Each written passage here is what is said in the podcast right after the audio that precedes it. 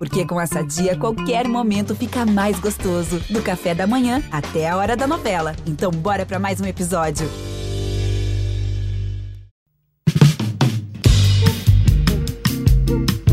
Alô, Pelô! Cadê o Elton? Elton, que emoção!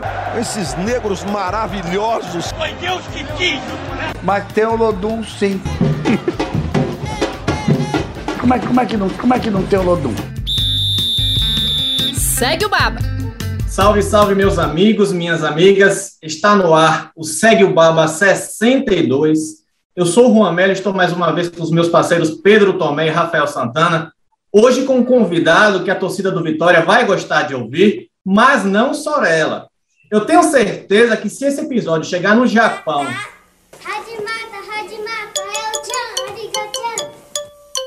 e alguém escutar a palavra Lopes, teremos audiência como nunca nesse programa.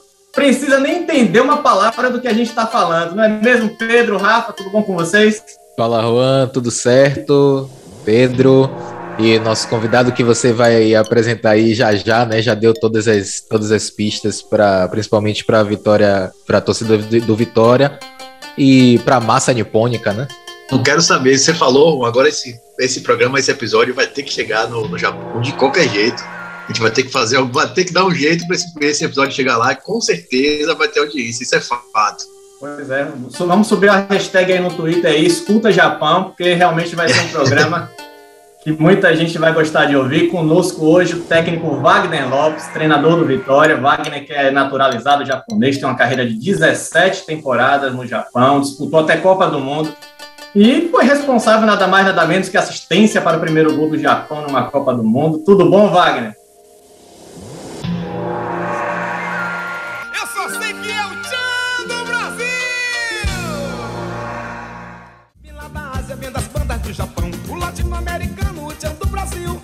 Chega ensinando para quem nunca viu. Boa tarde, Juan, Pedro, Rafael. Prazer participar. Muito obrigado pelo convite. E é uma honra poder trocar, compartilhar um pouquinho com vocês um pouco da minha história e também falar sobre o Vitória, sobre futebol. É uma honra. Uma honra toda nossa. Vamos falar um pouco dessa história também, mas vamos começar tratando do Vitória. Wagner, eu queria começar nessa rodada de perguntas falando sobre esse seu momento do Vitória. Você que chegou ao clube no dia 13 desse mês, não tem nem 15 dias de vitória, né? Já fez três jogos, está invicto, dois empates e um, e um triunfo.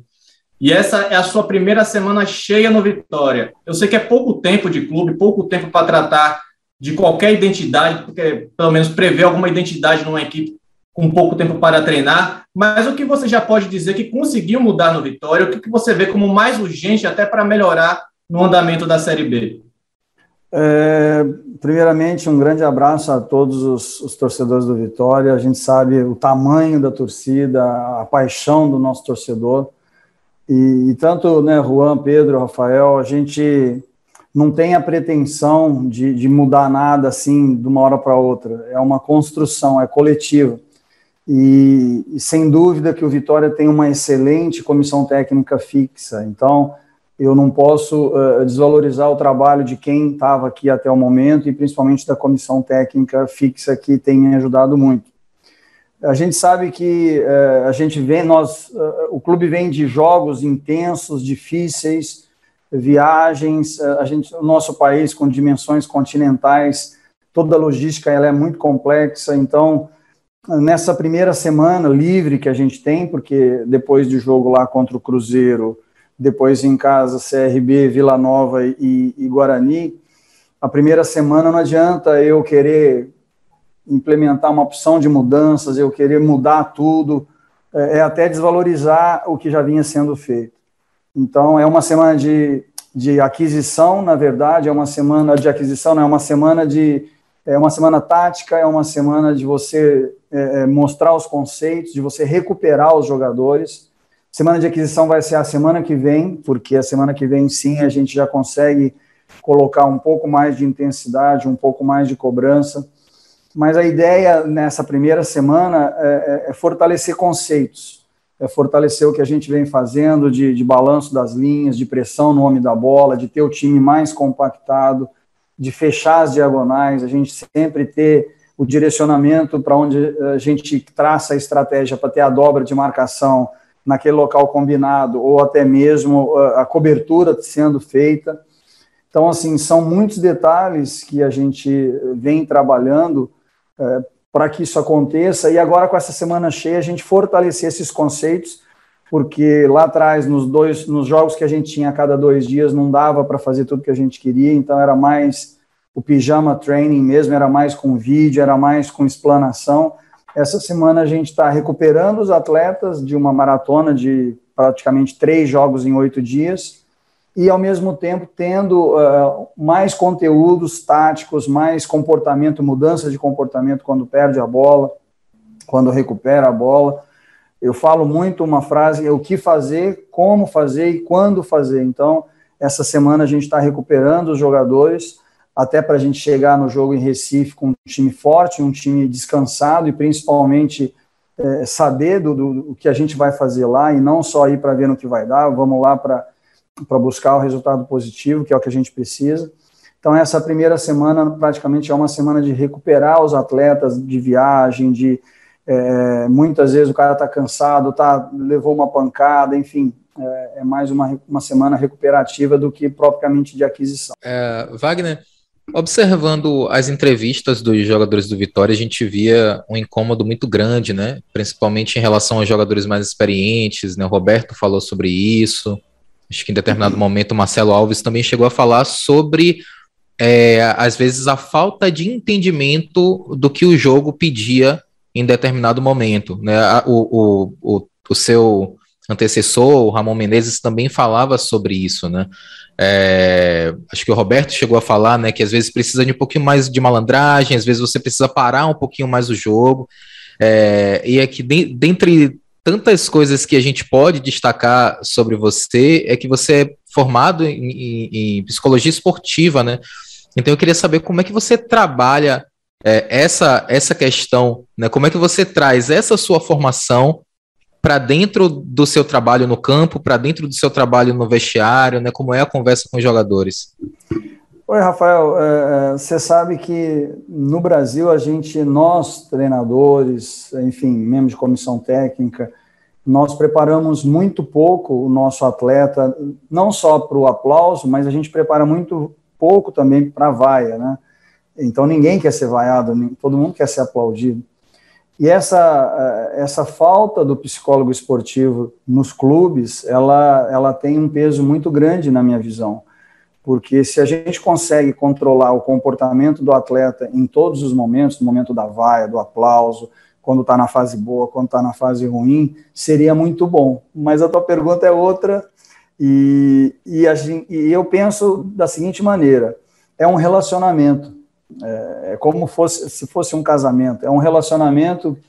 E o trabalho do treinador ele é muito complexo, ele, ele envolve vários, é, vários pré-requisitos que é, você procura fazer um pouco de cada coisa, mas nesse primeiro momento é, eu entendo que não adianta você pedir confiança para o atleta, você tem que conquistar a confiança com conteúdo, com conhecimento, com um linguajar que ele que facilite a compreensão dele. Então esse relacionamento ele é construído no dia a dia. Então todos os dias é uma é, é, é molhar a planta, todo dia é regar, é trabalho de formiguinha, é você mostrar para o atleta que você quer fazer com que ele renda da melhor maneira possível, que ele entenda o que você está pedindo e principalmente ter postura é, e convencimento para poder conquistar a confiança do atleta. Eu acho de suma importância nesse processo é, o envolvimento de todos, não só da comissão técnica, mas os funcionários, dire diretores, enfim, dirigentes. Eu acho importante essa construção coletiva e é uma coisa gradativa, não é uma coisa de uma hora para outra, é uma coisa que você vai conquistando com postura, é, com treinos bem elaborados, é, simular a situação de jogo. Então, envolve muitas questões que fica até difícil você falar: olha, é, por eu ter o curso de psicologia esportiva, eu faço isso, eu faço aquilo. Você vai primeiro traçando o perfil de cada atleta, você vai conhecendo o histórico desse atleta, você conversa para saber um pouco. Da estrutura familiar que o atleta tem, é, qual é o, o, nível de escolaridade, o histórico de lesões. Se conversa com o atleta sobre N situações. E se eu fosse perguntar para vocês três o que é jogar bonito para vocês, cada um teria uma opinião diferente, com um ângulo diferente. Então a democracia é uma coisa fantástica por isso. E esse relacionamento que a gente está, hoje é o 12 dia de trabalho, a gente procura envolver todo mundo do processo de desenvolvimento, de, de potencial, de desenvolvimento, os processos que, os quadrantes que a gente está trabalhando, a interação do goleiro com a primeira linha, do lateral direito com o zagueiro pela direita, são processos em andamentos que é difícil até eu falar para você em qual estágio está cada, cada relacionamento. Mas uh, a gente tem um grupo que está se mobilizando por vitórias, a gente tá, é um grupo que está se mobilizando para jogar coletivamente, e quando você joga coletivamente, a individualidade aparece, uh, o jogo é coletivo, mas o esforço é individual, então eu tenho falado isso muito para todos os jogadores, e, e, não adianta ser goela abaixo, não adianta forçar a situação, você tem que convencer o atleta, ele comprar a ideia, e graças a Deus o, o, trabalho tem fluído bem, os jogadores são de uma grande inteligência, com jogadores com potencial gigante para ser trabalhado, tem muitos jovens ainda que a gente não pode queimar etapas, que a gente tem que saber a hora certa de, de não convocar, a hora certa de levar para o banco, a hora certa de pôr para jogar, então com discernimento e buscar sabedoria e principalmente contar com a ajuda de todos no Vitória é muito importante para esse primeiro momento. Desculpa, até me alonguei muito. Wagner, é, as suas duas perguntas me fizeram analisar uma coisa. Você precisa de muito tempo para trabalhar. Né? Você falou de o jogador saber o que, quando e como fazer. Isso requer tempo, porque não é nada muito que seja natural, que seja de reflexo, né? Não seja nada que o jogador já vai fazer porque ele já sabe. Isso ele vai fazer quando já sabe quando ele já estiver perto do hábito. É, falou de relacionamento você trabalha num clube hoje que tem uma média dos últimos 10 treinadores, você é o décimo treinador só dessa gestão, o Paulo Carneiro, que tem uma média de permanência de 98 dias, pouco mais de três meses. É, não tem tempo. Eu sei que isso não é uma. É, ele está falando do Vitória, porque é o nosso caso específico, a sua carreira, inclusive, você é vítima dessa falta de paciência do futebol brasileiro. Né? Tem o Botafogo, que você passou mais tempo, mas, de modo geral, as carreiras são curtas. Eu acho que o treinador é vítima, porque, de fato, o treinador é vítima desse, desse sistema. Como é para você, um cara formado praticamente culturalmente no Japão, que tem por, por, por, por, por ser conhecido pela paciência, pelo trabalho de, de, de, formiguinha mesmo, de muita paciência. Você, na sua fala, você traz isso muito claro para quem está ouvindo, percebe que você tem muita consciência do que está fazendo, você tem muita ideia, você tem muito conceito, tem muita prática, você sabe o que está fazendo, você sabe que você precisa de tempo, mas ainda que você não tem esse tempo. Como é para você, como é para um treinador do, do, de um time de do tamanho do Vitória, saber que você precisa ter o tempo para trabalhar, mas ao mesmo tempo você precisa da urgência do resultado? Uma coisa que eu tenho muita consciência disso, né, os resultados são para ontem, não é nem para amanhã. Nós precisamos vencer e é o próximo jogo. E tem sido assim nos últimos anos, já é, no Brasil já é o 22º clube, o 22º trabalho, na verdade alguns clubes eu voltei duas, três, até quatro vezes, o caso do Atlético Goianiense, e eu sei que a, a pressão que o dirigente sofre das redes sociais, das mídias, enfim, de, do torcedor do modo geral, eu não represento Vitória da, só quando... Da imprensa também? Da imprensa. Da imprensa também, mídias, fazendo a minha culpa. No modo geral. É, todo mundo entende de futebol, né? menos o treinador. O, o único burro da história são os treinadores. Mas a democracia é isso, a gente precisa entender é, qual é o ponto de, de reflexão que a imprensa está tá pontuando e você ir atrás do que você está fazendo. Então, eu tenho convicção e, e no que eu estou fazendo, e essa convicção ela, ela não nasce da noite para o dia, então foram 20 anos quase como atleta, e já estou 15, 16 anos quase como membro de comissão técnica e há 10, 11 como treinador principal. E as convicções que você cria são em cima de ações que você fez no dia a dia, que você testou no treino, executou no jogo e obteve resultados positivos. Então a gente não trabalha com achismo. Então hoje a ciência te dá muitos dados, muitas informações para você tomar as decisões é, a edição de imagens, a análise, é, de, análise de desempenho te ajuda muito, o auxiliar te ajuda muito, você edita a imagem, você assiste o treinamento, você é, corrige postura, corrige é, interação entre as linhas, tem muito recurso para você é, se nortear.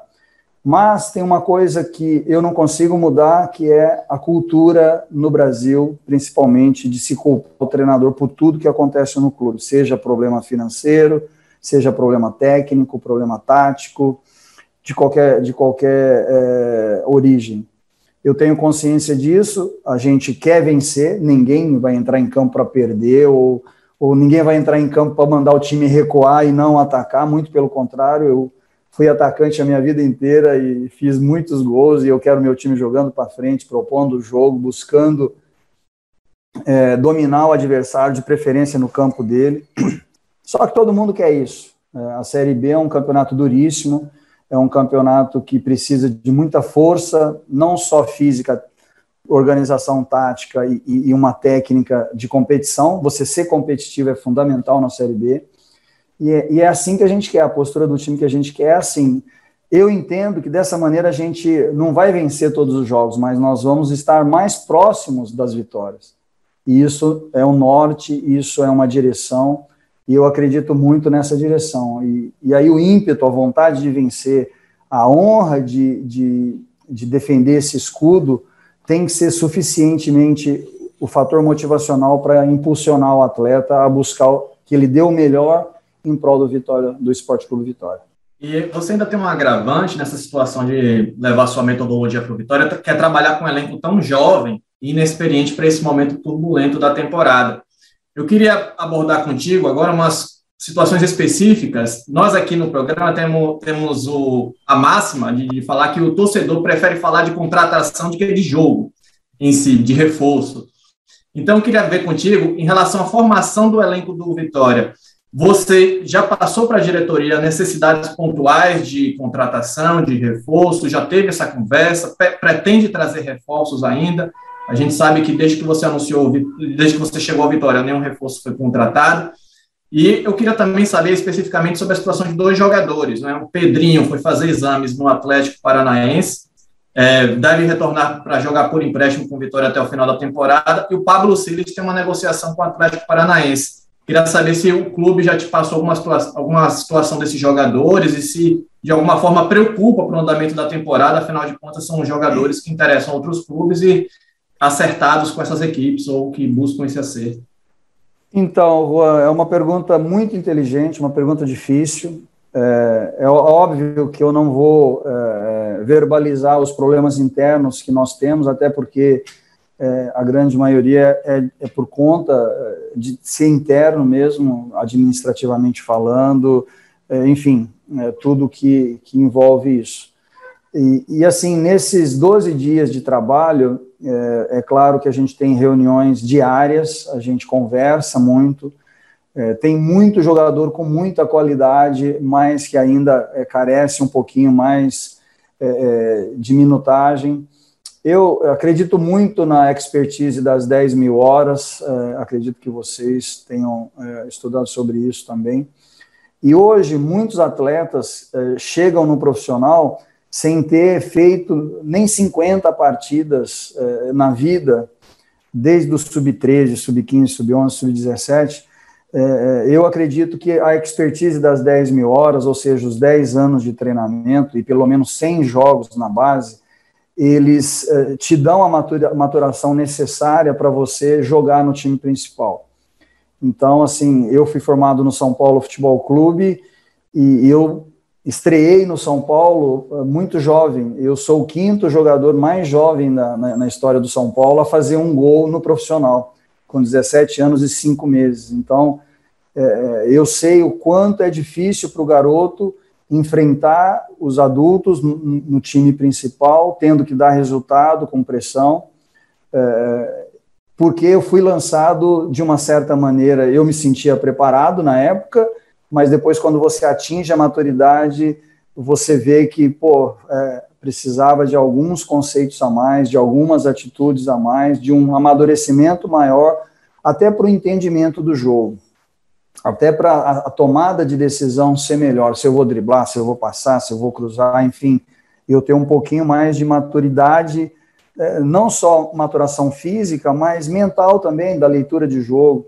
Então, hoje eu vejo um, um, um Vitória que é, um passado brilhante, um passado com muitas glórias, com ídolos inúmeros aqui. Eu ficaria a tarde toda aqui numerando tanto de, de jogadores aqui que, que vingaram e que foram campeões do mundo e, e carrega a bandeira do Vitória nas costas, por ser o formador.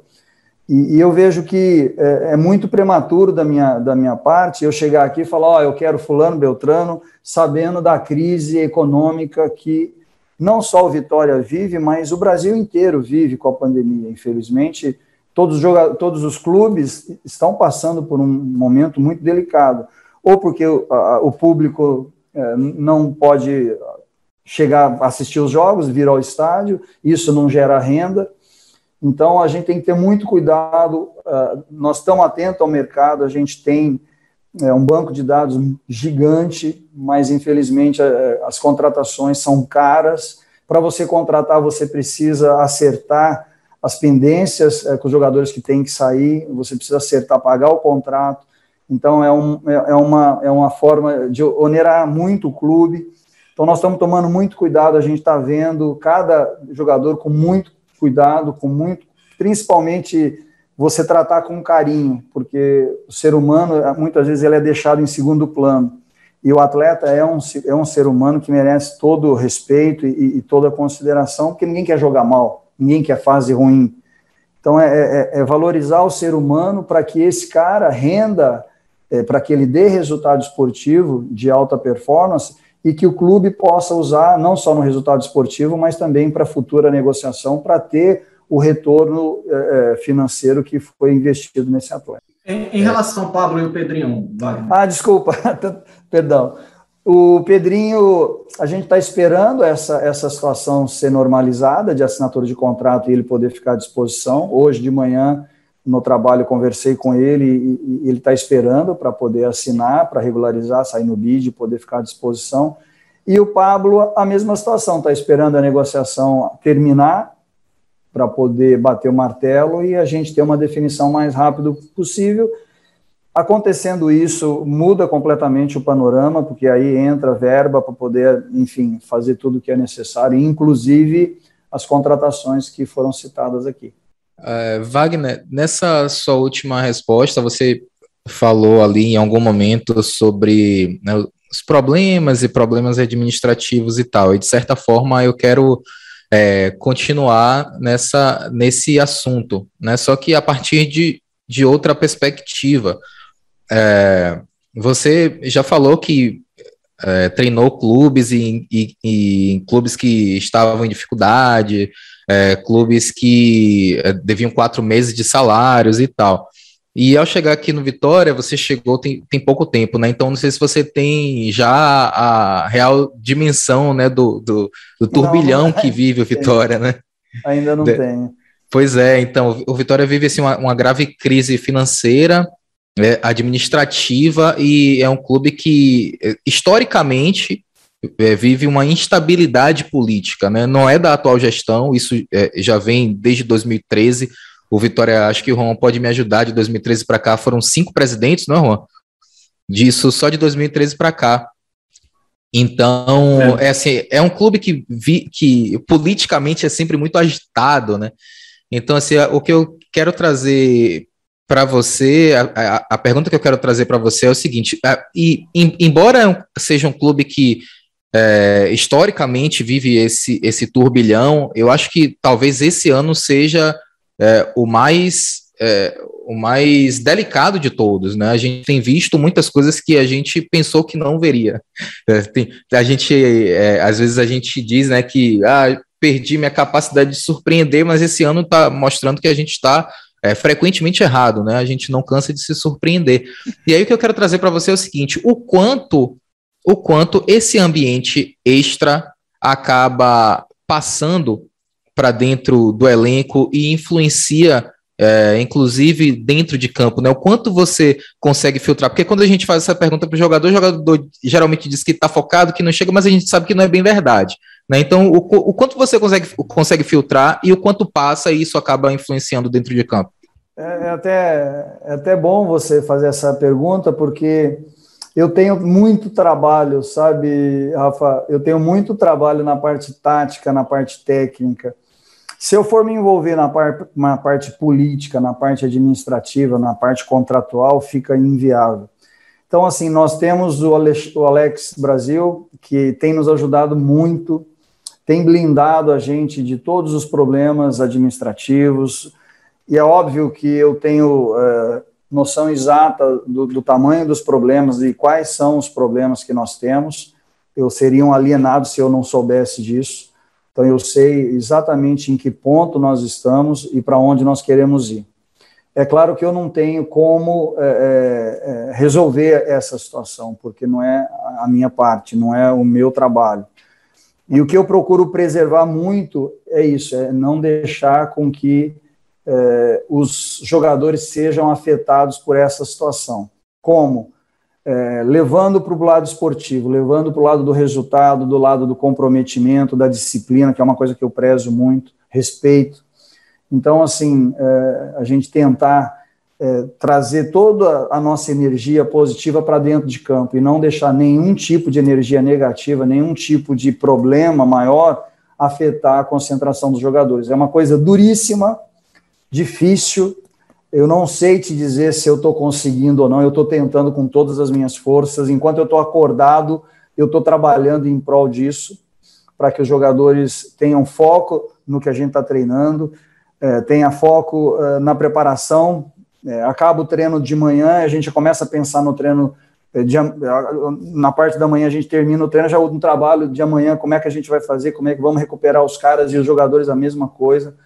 Não deixar nem a parte política, nem a parte administrativa influenciar.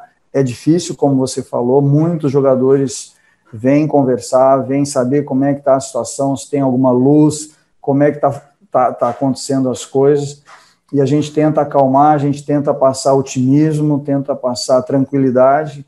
Eu sei que é difícil, mas eu não vejo outro caminho, porque enquanto não solucionar tudo, e eu acredito que em breve a volta da torcida, do nosso torcedor perto, lutando junto, passando energia, é, criticando quando tem que criticar, aplaudindo quando tem que aplaudir, vaiando quando tem que vaiar, vai nos dar muita força para tirar o Vitória dessa situação institucional, não só esportiva, mas de uma maneira geral. Você já deu a deixa que eu estava querendo, Wagner. O Vitória passa por uma crise institucional, mas passa por uma crise técnica também. Né? Vitória passou o primeiro turno. O Brasil passa, né? não é só o Vitória, é o Brasil todo. Né? Se a gente for, Aí eu queria a gente fala aqui no podcast, é quem ouve sabe, a gente. Queria saber, Pedro, qual é o motivo? O que, que você Eu acha? acho que passa a gente passa por uma crise no país, eu acho que passa muito pela questão do amadurecimento social que a gente está passando, está na puberdade social. Então a gente está naquela fase da revolta, de regredir, de avançar. Eu acho que isso vai passar em um momento quando a gente chegar na fase adulta. E aí a crise técnica, política, institucional vai passar também. Tenho quase certeza disso. Pelo menos eu torço por isso para que a gente viva em paz de novo no país. É, o Vitória tem uma crise técnica em campo, fez a pior Série B nesses últimos três anos, acabou com 16 pontos é, precisava, começou o segundo turno precisando dobrar, né, fez 23 mais ou menos por cento de aproveitamento no primeiro turno, precisava fazer 50 no segundo, precisa ir muito bem. Já começou bem, ganhou o primeiro jogo, já dá um, um alívio. Eu queria saber, Wagner, se você faz é, metas, como é que você está, ou você não está jogando essa pressão em cima do torcedor do, do jogador ainda, gente precisa ganhar esse, esse tipo, dos próximos 10 precisa ganhar 5. Como é que você está tratando disso com meta ou está indo devagarzinho, com calma, para ver como é que leva? Não, a gente trabalha com meta assim a nossa próxima meta é vencer o próximo jogo. É sempre assim. Porque é como vocês disseram, será que daqui a três jogos o Wagner vai estar aqui? Será que daqui a dois jogos o Wagner vai estar aqui? Então, enquanto eu estou com o olho aberto, acordado, eu estou trabalhando para que isso aconteça e que a gente vença o próximo jogo. Ninguém faz nada sozinho, né? O Wagner, ele é um, é um guia. Na verdade, o treinador, ele é um facilitador ele indica caminhos, ele usa a experiência, ele mobiliza o grupo, ele, ele toca, ele tem gatilhos para fazer com que o jogador é, entenda a importância é, do motivo da ação, né? o que motiva a atuação, o que, que faz você se mexer, se levantar da cama, o que faz você é, dar o seu melhor a cada dia. Então a gente trabalha jogo a jogo, é fazer o nosso melhor, é dar a vida, é dar o sangue pelo Vitória para a gente conquistar os resultados e gradativamente você vai a, a confiança vai voltando, você, o, o, atleta ele vai se sentindo importante dentro dos processos e, e só isso, só os, os resultados, a, uma coisa bacana que eu tenho notado no nosso dia a dia é que a leveza voltou, a alegria para treinar, a determinação, a raça. A gente, é, o nosso grupo é um grupo assim que eu estou é, gostando muito do relacionamento que a gente está fazendo, é, comprometidos, comprando as ideias, enfim, reformulação é, em, em vários departamentos. A gente está unindo mais, nós estamos buscando uma reformulação que, que todo mundo se sinta importante. Então, é, é, fundamental que, que os resultados esportivos apareçam, porque isso é que norteia, isso é que dá tranquilidade para o trabalho continuar. Deixa eu só emendar mais uma, mais uma pergunta, uma, desculpe. É, você falou do grupo, Wagner, no último jogo, jogadores, alguns jogadores que para mim são líderes técnicos, Ronaldo, Vico, Guilherme Rende, jogadores que eram titulares e naturalmente são titulares desse time, pela qualidade que, que, que, eles têm, estavam no vestiário. Foi, partiu deles, partiu de você? Como é que foi essa, essa combinação? Partiu deles, me deixou muito feliz, porque se você for analisar o pessoal que está no DM, todo mundo foi para o vestiário, o pessoal que estava lá como, é, como opção de banco, todo mundo lutando, vibrando como se fosse o torcedor mais fanático, comprando a briga do companheiro lá dentro de campo essa união vai eh, fazer com que o Vitória volte a brilhar, volte a vencer os jogos e principalmente dê orgulho para o nosso torcedor. Partiu dos jogadores. Inclusive sobre isso, esses jogadores que estavam no departamento médico, quero falar sobre alguns deles, porque a gente detectou que alguns dos problemas do Vitória ao longo da Série B foi a série de jogadores no departamento médico, alguns jogadores fundamentais. E um desses jogadores fundamentais é o Guilherme Rende, que sequer jogou a Série B até o momento, é um jogador que há muito tempo está se recuperando de lesão. Eu queria saber se você já teve alguma conversa com ele, com o departamento médico, alguma previsão do Vitória aproveitar o Guilherme Rende, porque até se machucar, ele era, se não o principal, um dos principais jogadores do Vitória. E desde então passa um longo período em recuperação, machuca, volta, machuca, volta e não consegue ter sequência, de voltar a campo. Queria saber em relação a ele, se você pretende contar com ele ainda nessa Série B, assim como o Ronaldo, que também já tem um tempo machucado. E Sim. só acrescentando, só acrescentando rapidinho, Wagner, é, já que o Juan tocou no, no Guilherme Rende, né, que em caso de uma possível negociação com Pablo Siles, é um jogador que tem características que poderia é, que poderiam fazê-lo titular desse time e ser um substituto do, do Pablo Siles, né? Eles jogam na mesma posição ali, iniciação de jogadas e tal. Uhum, com certeza, eu conto com esses jogadores, sim. Eu converso com o Guilherme todos os dias. É o famoso carinho, né? O cara precisa de carinho, o cara está se sentindo lá. E eu me senti assim, né? E eu vou até usar uma expressão feia, mas quando você está no departamento, você se sente o cocô do cavalo do bandido. Essa é a verdade. Você ninguém te dá moral, você não sai nas mídias, você fica lá largado. Que você me deixa tão solto que você não cola em mim.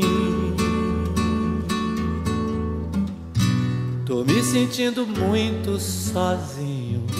Então, a gente procura né, dar um apoio. O Guilherme já está em transição, já está no campo trabalhando com, com os outros jogadores do G3, enfim, já está fazendo trabalho de enfrentamento, já já a gente tem uma perspectiva boa para que ele volte o mais rápido possível e está nos nossos planos, se não só ele, mas é, todos os Vico, o próprio Ronaldo, a gente está é, esperando que todo mundo se recupere o mais rápido possível para a gente poder ter todos à disposição e aí eles que se virem dentro de campo para se escalar.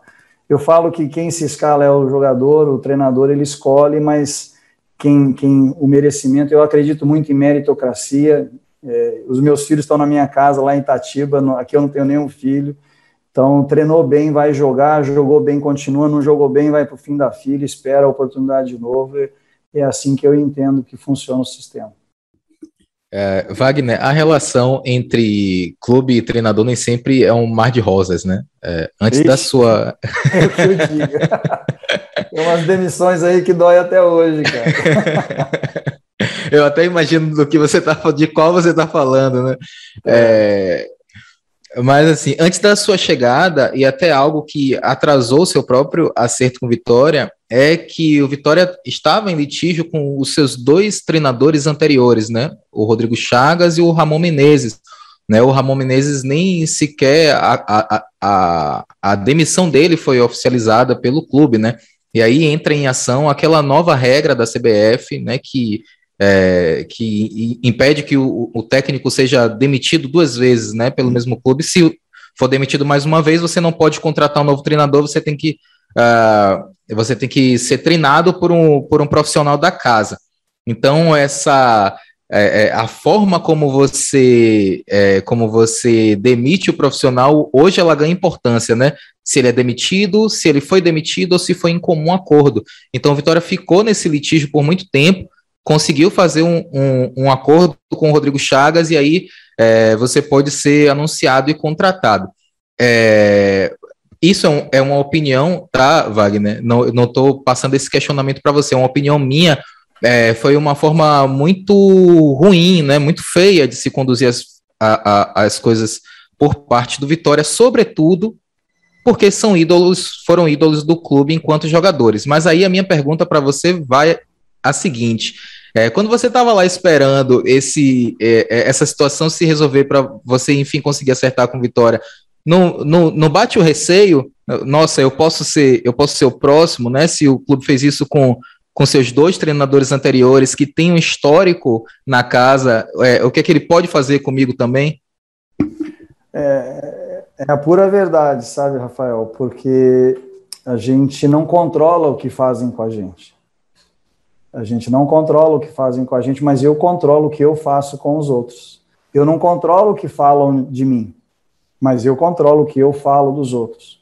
Então, antes de aceitar o convite do Vitória, eu tive o cuidado de ligar para o Rodrigo e perguntar para o Rodrigo se ele tinha acertado, se estava tudo bem, se ele tinha feito acordo, como é que estava a situação dele, porque eticamente eu me sentiria muito desconfortável numa situação é, de não acerto e eu aceitar o convite. Então, é, eu só aceitei o convite depois que falei com o Rodrigo, e o Rodrigo falou, não, vai, eu acertei, tá tudo certo, fica na paz, pode vir, que eu estou aqui para te ajudar, me ajudou muito, me deu todas as, as coordenadas, me falou do elenco, me falou individualmente de cada jogador, uma postura muito profissional, muito bonita, e tem aqui meu agradecimento público, porque eu acredito que nós, treinadores, nós precisamos de maior união, não só para a valorização da classe, mas para a consciência também é, de que, é, é, embora a gente não tenha uma lei, e essa lei está para ser aprovada em Brasília, os treinadores é uma classe, sem dúvida, e a gente precisa é, se unir, não só com relação a demissões, mas essa nova regra da CBF é uma regra importante, e que a gente, com união e, e saber e diálogo, conversar para ver o lado, outro lado da moeda também, para que o futebol seja cada vez mais espetáculo, volte a ser o futebol que era no Brasil. Até brinquei né, com a pergunta, o porquê que o futebol no Brasil tem uma carência técnica, e, e eu acho que tudo influencia o espetáculo, sabe? Então, é, a expansão urbana, a falta de campos de várzea, a exportação de jovens talentos, e eu me incluo nisso, é, porque eu faço parte do processo e muitas vezes você acaba não dando uma oportunidade para o menino promissor, enfim, acaba acontecendo situações. Os campos de várzea é cada vez menos espaço para jogar futebol, é, então é, são, é, é multifatorial, não dá para falar, mas eu acho que, voltando ao assunto do Rodrigo, é, eu tentei da melhor maneira possível ser ético, é, ter conhecimento das situações para não prejudicar nem o Rodrigo e nem a instituição. Eu estava evitando, estava antecipando, adiando fazer essa pergunta, Wagner, mas chegou no ponto que vai ter jeito. Você, ídolo no Japão, formado, sua esposa de lá, seus filhos nasceram lá no Japão também? Me corrija. Nasceram, nasceram no Japão. Por que, é que você decidiu? Pode falar. O Igor nasceu em Kashiwa, e o Vitor nasceu em Ramamatsu, quando eu jogava no Sol e depois no, no, time da Honda. Você ídolo, família estabelecida, naturalizado Japão, japonês, disputou a Copa do Mundo. Por que você decidiu fazer sua carreira como treinador no Brasil e não no Japão? Ou o mercado japonês é tão feroz quanto o brasileiro e a gente não sabe disso? Não, o mercado japonês é maravilhoso. E a minha história é uma história é, inversa. Eu fui formado no São Paulo, eu, eu falo isso é com orgulho, não é com soberba, não é com arrogância, muito pelo contrário, o que norteia a minha vida é humildade, é simplicidade. Eu venho de família pobre, filho de lavrador, de mãe cozinheira, muito orgulho disso. Eu fui para o Japão muito jovem, com 18 anos, e, e eu tenho muito orgulho de dizer que eu venci lá. Eu tenho muito, muito orgulho de dizer que me dei bem no Japão, são 17 temporadas. É, ninguém no futebol japonês, é, talvez nos números gerais, eu tenho o recorde de, maior artilheiro da história do futebol japonês lá de todos os tempos, não só da J-League, mas incluindo acho que cento e, cento e poucos anos de história.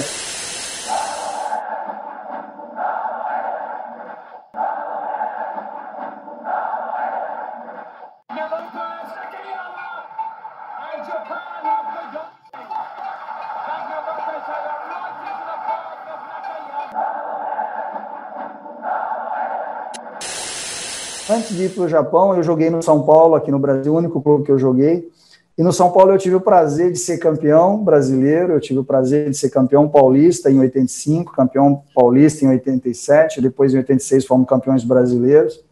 Embora eu fosse reserva, porque tinha um cara no São Paulo que me atrapalhava muito, não deixava eu jogar, era um tal de careca, sabe? o cara era muito bom, o cara era sensacional. Tanto é que jogou três Copas do Mundo, é meu amigo até hoje jogamos no São Paulo três anos juntos, depois jogamos três anos no Japão, seis anos vendo o cara fazer de tudo quanto é jeito, finalizar de tudo quanto é maneira, uma inteligência de espaço, uma inteligência espacial sensacional, um cara fenômeno, é, fora da curva. E depois disso tudo fui para o Japão, é, é onde o filho chora e o pai não vê. Teve muita situação de não entender a cultura, de chorar treinando, de correr chorando, porque saudade de casa, saudade da mãe, enfim. É, e, e, eu fui muito vitorioso no Japão. Eu, eu conquistei, fui campeão japonês várias vezes, fui artilheiro várias vezes, ganhei Best Eleven muitas vezes também. E eu me sinto realizado profissionalmente enquanto ex-atleta no Japão. Só que no Brasil eu tive uma carreira muito curta.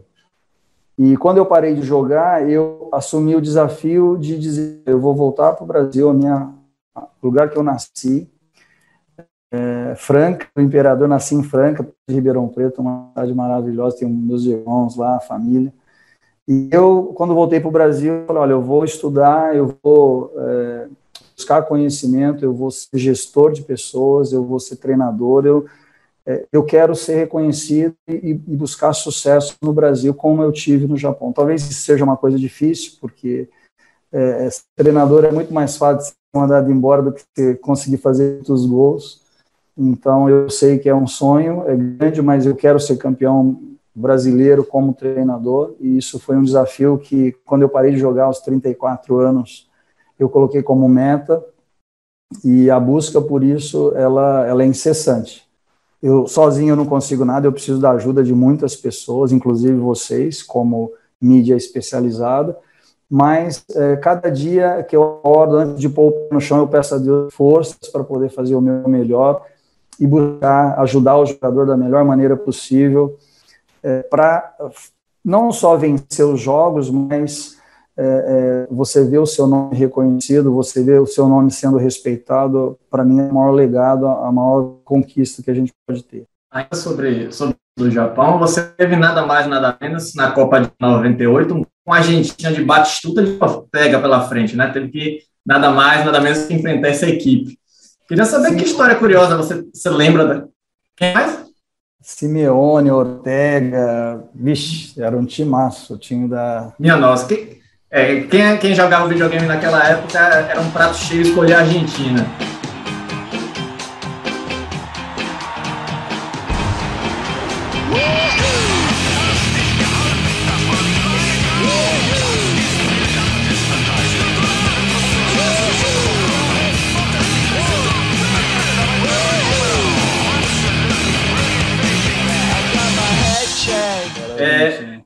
Que, que você lembra assim daquela que te traz é, é, saudosismo daquela época da, da, da, seleção e também o que, que você hoje tem trouxe da cultura japonesa para o seu dia a dia? O que, que você incorporou? Quantas horas nós temos de, de entrevista, velho? Podemos ah, Tem história. Nosso, nosso, nosso editor que se vire.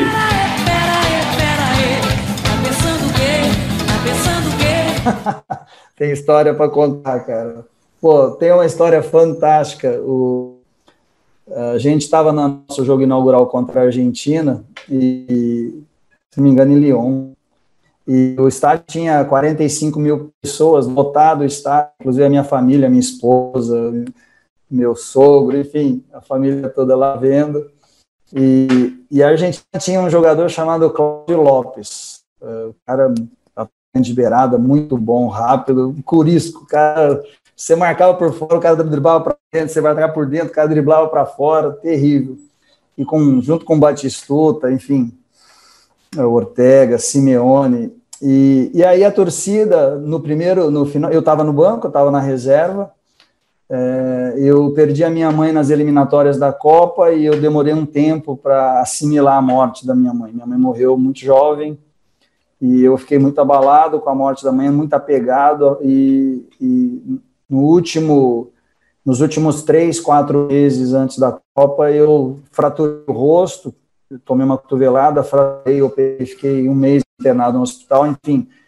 É, eu, na Copa do Mundo, eu não estava quando, é, como eu estava nas eliminatórias. Além da morte da mãe, eu tinha operado uma fratura na face, aí tinha que jogar com capacete, enfim. E eu estava no banco, e no primeiro tempo, no final do primeiro tempo, nós 15 minutos de jogo nós estávamos perdendo, o Batistuta fez 1 a 0 e o nosso grupo é, é Argentina, Croácia e Jamaica. A Croácia terminou a Copa em terceiro e a Argentina é Argentina. E eu, como brasileiro, você quer matar os caras. Você, você não quer perder nem no paro ímpar, você quer pegar os caras pelo pescoço, enfim, você quer ganhar o jogo. E aí, faltando uns 5 minutos, 10, sei lá, do primeiro tempo, eu no banco, sentado, dando força, jogando junto com, com os meus companheiros da seleção japonesa, a torcida, eu acho que se tivesse 45 mil pessoas lá, 40 mil era, era, era japonês. E a torcida começou a gritar meu nome, Lopes, Lopes, e eles têm uma maneira de gritar Lopes, é Ropesu, é uma, uma maneira bem tradicional, que eles não falam o L, eles falam o R, é Ropesu, eles gritavam.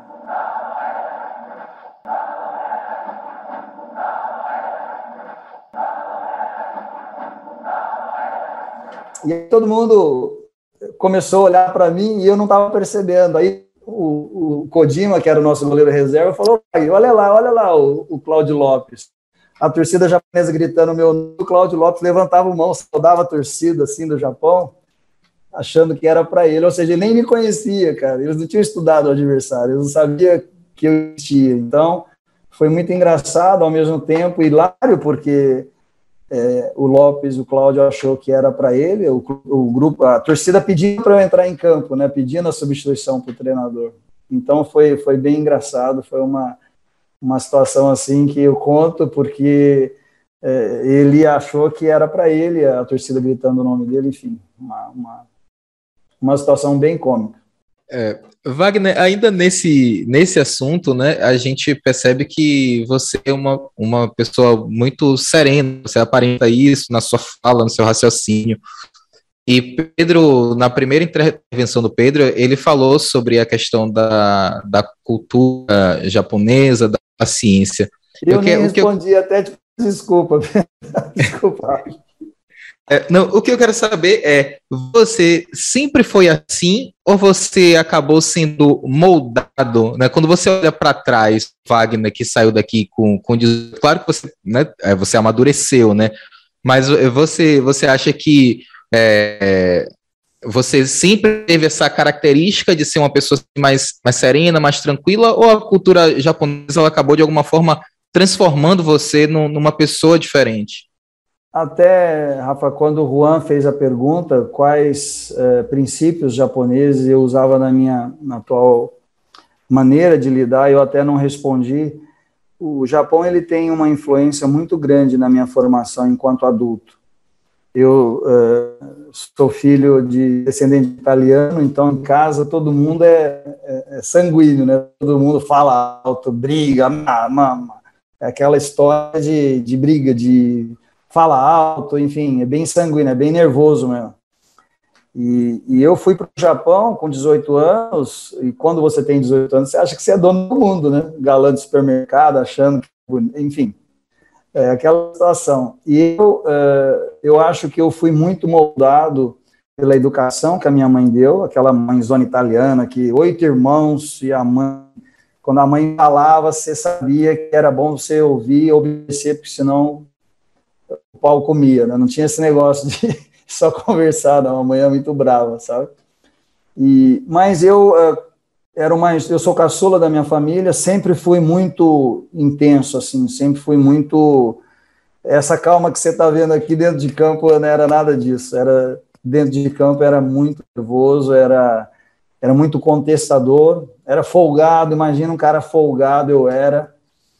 E assim, você vai para o Japão, tem um ditado que diz em Roma como os romanos, né? Então, é, o Oscar Bernardi, que me levou para o Japão, e ele está nas minhas orações todos os dias, é um cara que eu agradeço por ter tido essa oportunidade, por ele ter me escolhido, levar, me apresentar.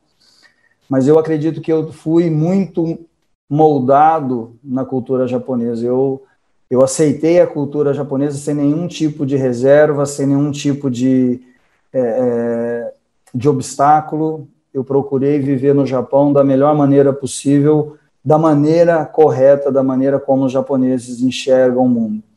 Isso tem coisas muito boas. É, é óbvio que nada é perfeito, tem o um lado bom e tem o um lado ruim, toda história é assim.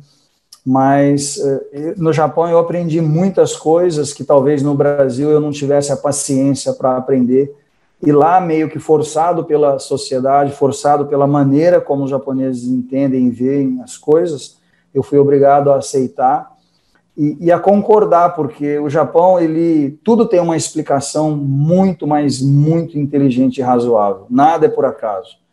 Então, você pega um, um país que foi praticamente destroçado na Segunda Guerra Mundial com as duas bombas atômicas e e o país conseguisse se reconstruir através da educação, através da formação de, de, de pessoas, começando lá no, no, jardim da infância. Então, a história japonesa ela é muito rica em superação, em organização, em planejamento, em disciplina.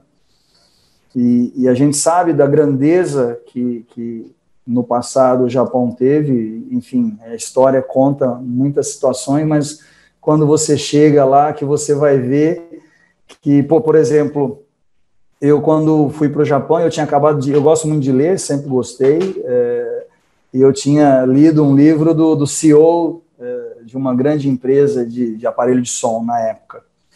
E esse CEO ele chama Akio Morita. Ele é um, uma das grandes empresas do Japão. Ele era, ele foi o CEO e o cara que reorganizou essa essa grande empresa. E aí ele fala dos, eh, dos conceitos né, da honra dos samurais, ele fala dos conceitos.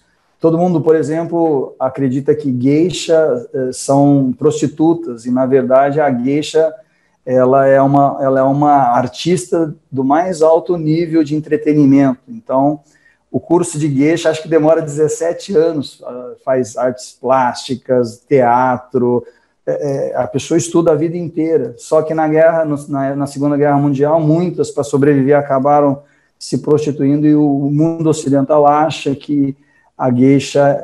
Então, é, são histórias que você só aprende estando lá. São situações que você vivenciando e você estando de coração aberto, você absorve. Caso contrário, você nem fica sabendo. Então, muito do que eu sou hoje, a calma que eu aparento, por dentro eu estou me queimando, por dentro é vontade de pegar o cara pelo pescoço, mas é, eu acho que a postura ela é muito importante quando o jogador dentro de campo vê que o, o seu comandante, seu treinador está calmo, está tentando passar tranquilidade para ele, está tentando orientar é, com conhecimento, com conteúdo, eu acho que o cara calma, o cara volta para a concentração, isso é muito importante na minha visão. Eu estava só aqui, enquanto você falava também, pensando um pouco sobre sua resposta anterior, seu caso sobre o Cláudio Lopes. Eu estava aqui pensando, pô, a gente, seleção argentina com Batistuta, com Ortega, com Simeone, Cláudio Lopes deve ter chegado no vestiário, pô, a torcida gritando meu nome, deve ter ficado numa euforia como nunca, né? Mas. Pô, tem, uma, tem uma história também muito interessante que ninguém viu e nem eu também achei. Tem uma. Na bola parada, eu tinha que marcar o Batistuta, ele corria no primeiro pau, sabe?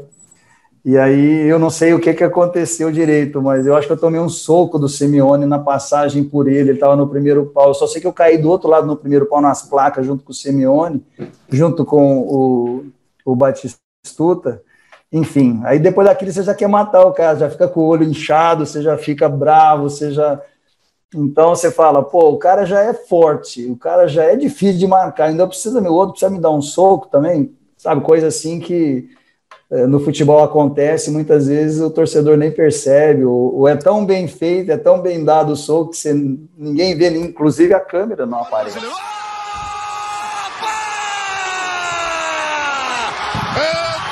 cruzado! Entrou cruzado! Brutal!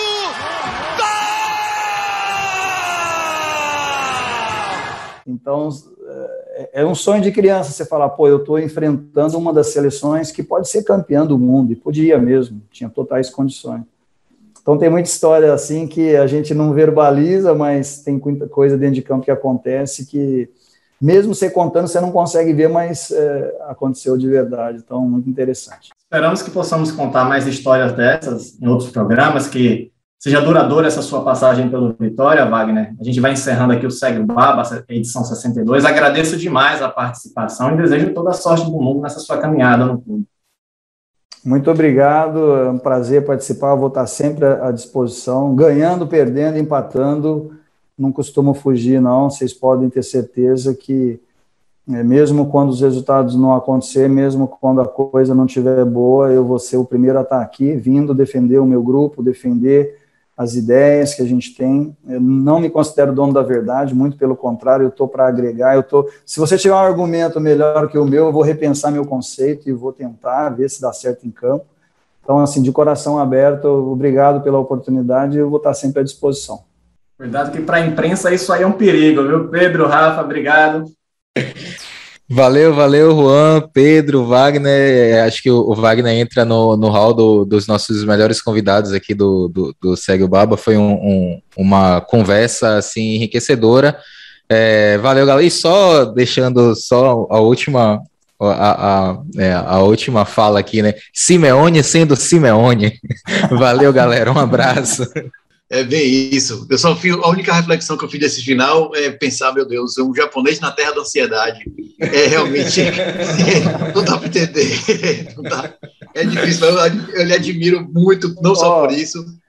Quando me, quando me fizeram a, o convite, eu perguntei o que, que eu posso fazer de diferente na Bahia. A Bahia de todos os santos, a Bahia com todo o calor humano, a Bahia da música de tantos ídolos, o que, que eu posso fazer diferente para ajudar um clube é, centenário? E nada melhor do que você ter disciplina, ter planejamento, você buscar um pouco da cultura japonesa, você tentar. É óbvio que a, a, a brasileira nunca vai mudar, a gente não quer fazer do Brasil a cultura japonesa, muito pelo contrário, tem que valorizar o que é nosso, de todas as maneiras mas é, você procurar ter disciplina, ter planejamento, respeito ao próximo, eu acho que a gente já está num caminho bom e é buscar as vitórias, porque só assim a gente vai sair dessa situação. E saia, porque não só pelo não só por você que como o Rafa falou, trouxe enriqueceu muito a nossa discussão. É o tipo de entrevistado que a gente gosta de ter aqui, que acertou em cheio. E pelo Vitória também. O Vitória precisa demais dar um, dar um pouco de paz para o torcedor. O torcedor do Vitória não tem paz há muito tempo. Espero que ele tenha um pouco de paz e tranquilidade ouvindo o podcast agora com o Wagner, que com certeza, pelo menos a mim, já deu uma tranquilidade maior. Vou trazer um pouquinho do meu dia para o meu dia a dia. Valeu, gente. Obrigado. E com certeza vai chegar no Japão. Obrigado, Wagner, Pedro, Rafa. Até a próxima.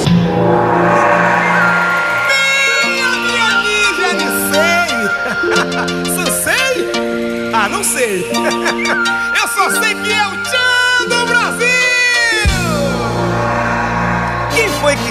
que a gente não chegava lá, hein? A dança ser fácil, não tem bicho papão. Vim lá da Ásia, vem das bandas do Japão. O latino-americano, o tchan do Brasil. Chega ensinando pra quem nunca viu. Vem comigo, vai, canta aí, vai. Dança fácil, É isso aí. Vem da onde? Vem lá da Ásia, vem das bandas do Japão. O latino-americano, o tchan do Brasil. Chega ensinando pra quem nunca viu. Assim, ó, vim do Oriente pra mexer com a gente. Vem quebrar gostoso aqui no Ocidente. Que você gosta, sei que você deixa. Arigato! Sayonara! Cadê a galera? Arigato! Sayonara!